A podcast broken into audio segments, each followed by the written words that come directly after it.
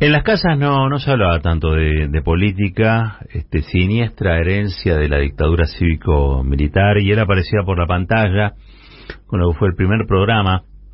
Creo que los autores, los guionistas eran Maestro y Baiman. Este, me refiero a Yo fui testigo, hacía eh, algo así como un documental, y él era la voz este, que narraba eh, y aparecía, era el, protagonista que nos iba contando la historia reciente. Eh, y, fue un, programa ese emblemático porque inauguró el debate político en una década donde retornaba la democracia, pero el debate político todavía estaba bastante clausurado y sobre todo el repaso de la historia reciente. Él, él se llamaba Arturo Bonín. Este, ayer eh, falleció y, yo lo quería recordar hoy, antes de arrancar con, la editorial, porque lo he cruzado a Arturo en, varias oportunidades, siempre este, o arriba del escenario, o en las marchas, en las manifestaciones, uno de los hombres imprescindibles de la cultura, que a su vez dio una enorme batalla por la ley de servicios de comunicación audiovisual. Eh, así que esta, esto que vamos a contar ahora, esto que vamos a decir ahora, eh, eh, tiene también como objeto recordar a, esta enorme figura que también nos hizo con su lucha. ¿eh? Este, ustedes saben, esta gente no, no muere, habita para siempre en la memoria de nosotros. Gracias, eh, Arturo, por, por todo. Un beso enorme a Susana Cart, a sus dos hijos, a toda la familia desde ya. Dicho esto, como bien hubiera hecho Arturo, vamos a pelear un ratito, no vamos a pelear con lo que hay que pelearse, con los grandotes, que eso es lo que nos gusta a nosotros.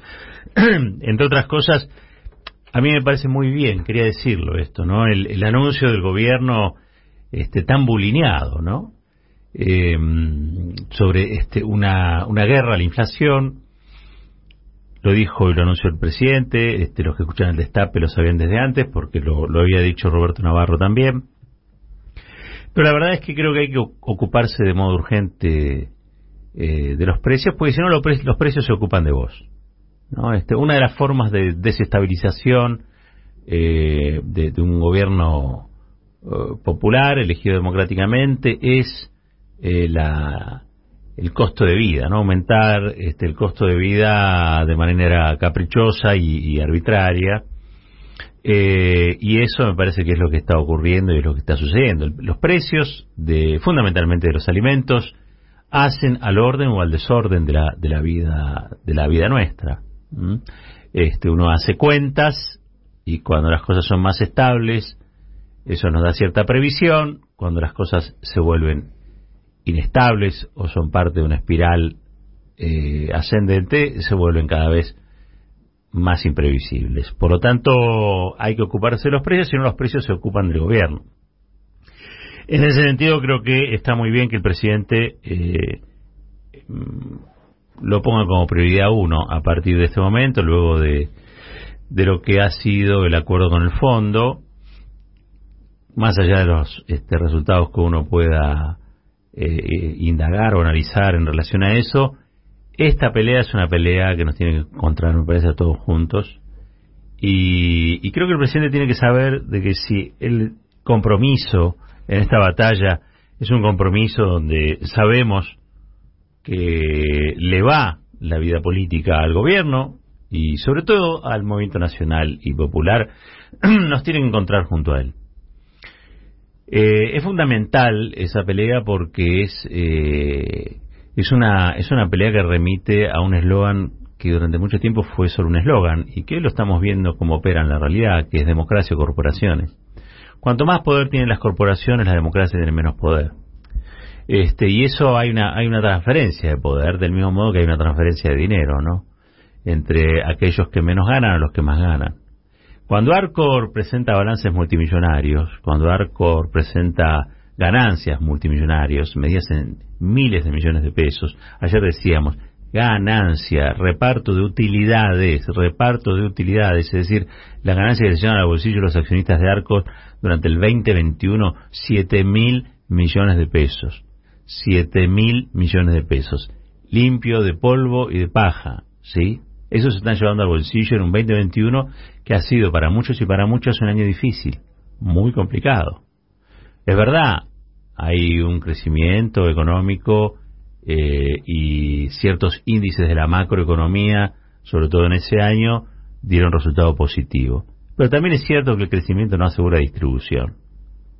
Y los que sí distribuyen ganancias y dividendos son los accionistas de Arcor, el señor Pagani, el señor que inventó a Domingo Felipe Caballo junto a la embajada y que hoy tiene una impresionante, impresionante influencia en el ticket del supermercado. Esto habitualmente no se lo ve.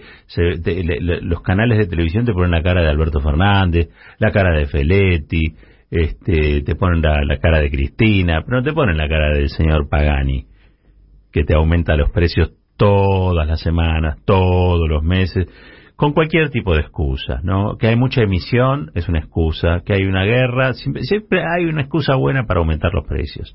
Pero aumentar los precios de las cosas de la canasta básica, ¿saben qué significa? Bajar el salario. Entonces, este, a mí me parece perfecto que el gobierno haya declarado o vaya a declarar la guerra contra, contra la inflación porque es una guerra contra la desestabilización democrática y es una guerra contra la desestabilización social. A nadie le gusta imagino yo, salvo a los que se llevan dividendos o reparten dividendos en Arcor, eh, vivir sin saber cuánto van a salir las cosas la semana que viene. Porque aparte esto es una cadena y ustedes lo saben. Empieza aumentando uno porque avanzan los tanques rusos, aumentan los otros porque se defienden este, las poblaciones ucranianas, sale una declaración de Biden, entonces como habló Biden aumentan también.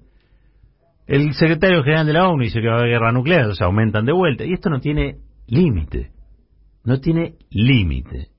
Porque aparte, es verdad que toda esta guerra impacta en materias primas que nosotros producimos, en alimentos que nosotros producimos, en el combustible que se necesita, entre otras cosas, para generar energía.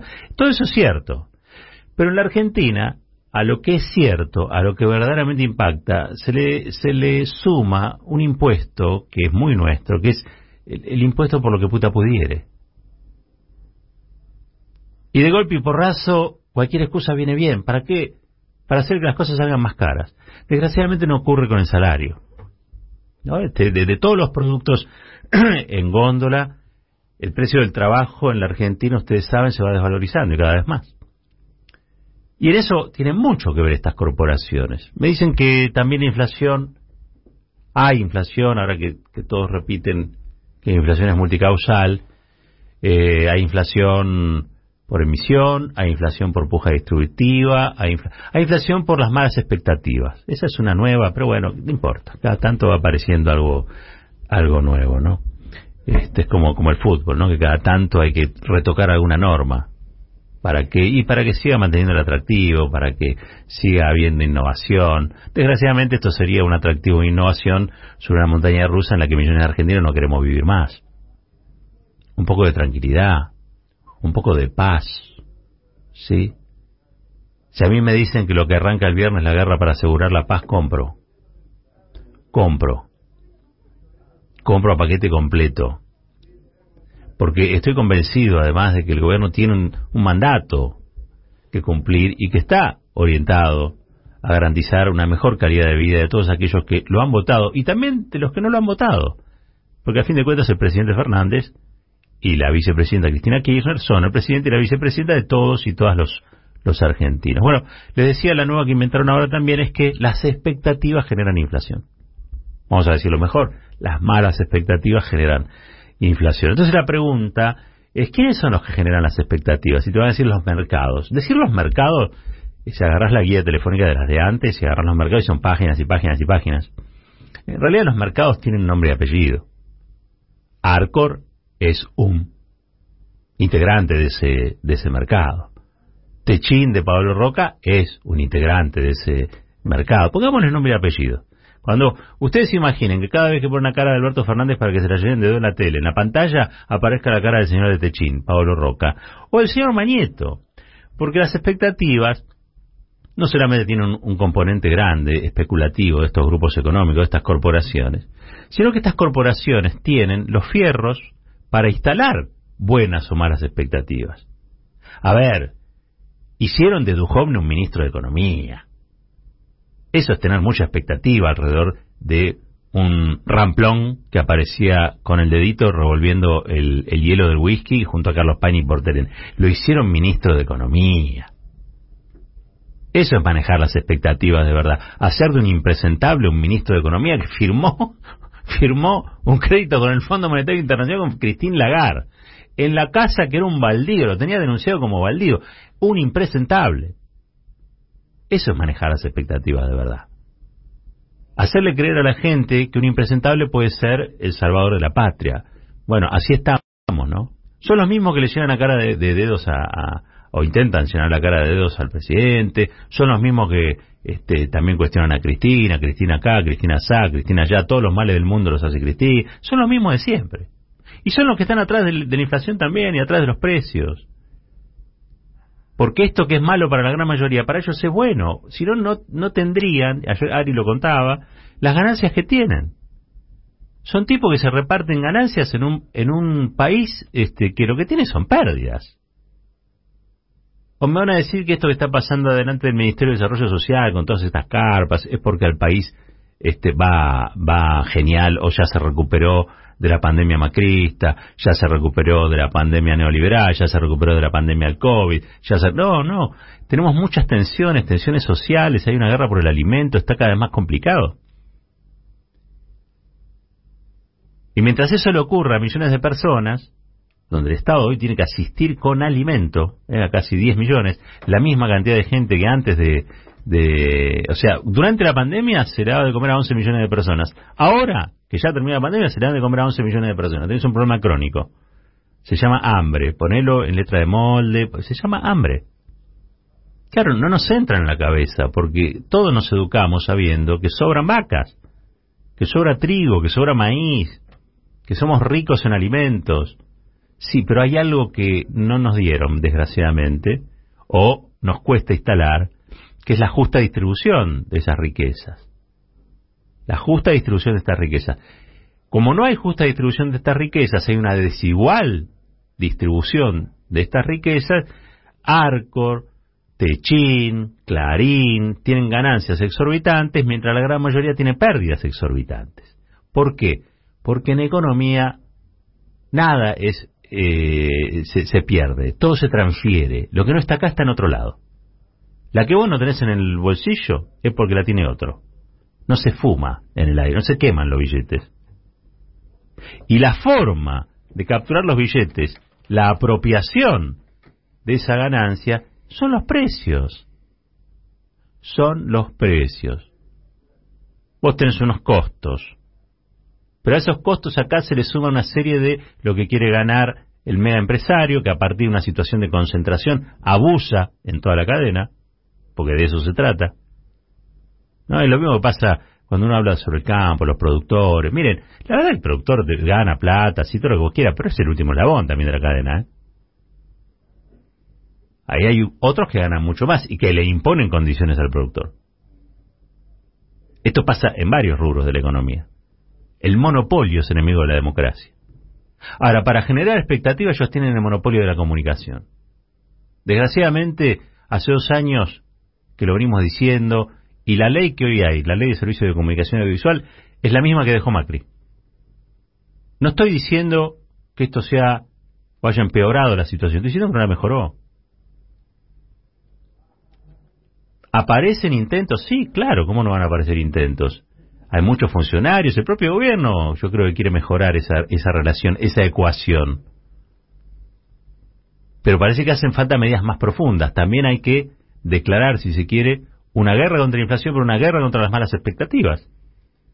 Y eso se genera con una nueva agenda, que le llama a las cosas por su nombre. Que a Techino llame Roca, que a Arco lo llame Pagani y que a Clarín lo llame Manieto. Basta de eufemismos. La gente no es sonsa. La gente no es sonsa. Y la gente espera un gesto de coraje también, ¿no? Y yo creo que el presidente lo está dando. Y es bueno que en estas situaciones más que bulinearlo, como se hace en redes, como le hace Clarín, como le hacen los monopolios, porque a fin de cuentas, todo bien, ¿no? Pero Alberto Fernández está ahí porque lo, lo señaló, lo nominó Cristina Kirchner y lo votó el pueblo argentino. Entonces, y tiene todavía dos años de mandato. Con lo cual, esta, si se pone a la cabeza de esta guerra contra la inflación, que no es otra cosa que a la cabeza de la recuperación del poder adquisitivo del salario, eh, dinamitar la imagen, erosionarlo, no tiene ningún sentido, más que seguir contribuyendo a que estas corporaciones se nos rían en la, en la cara, debiliten nuestra democracia y fundamentalmente arruinen nuestra calidad de vida. Queremos vivir mejor. La vida que queremos será otra. Y la vida que queremos es una en la que el salario te alcance para llegar a fin de mes, pero fundamentalmente que nos permita volver a soñar. Y que recuperemos la democracia para nosotros, porque cuando la democracia la manejan estas corporaciones, termina siendo un sistema en el que no solamente se reparte injustamente la, riqueza, sino que a ellos le toca la, autoestima, la alta autoestima de aquel que gana y a nosotros la baja autoestima de aquel que pierde. Y eso no se puede dar. Democracia es un sistema en el que el gobierno hace lo que el pueblo quiere. Y el pueblo quiere que baje la inflación.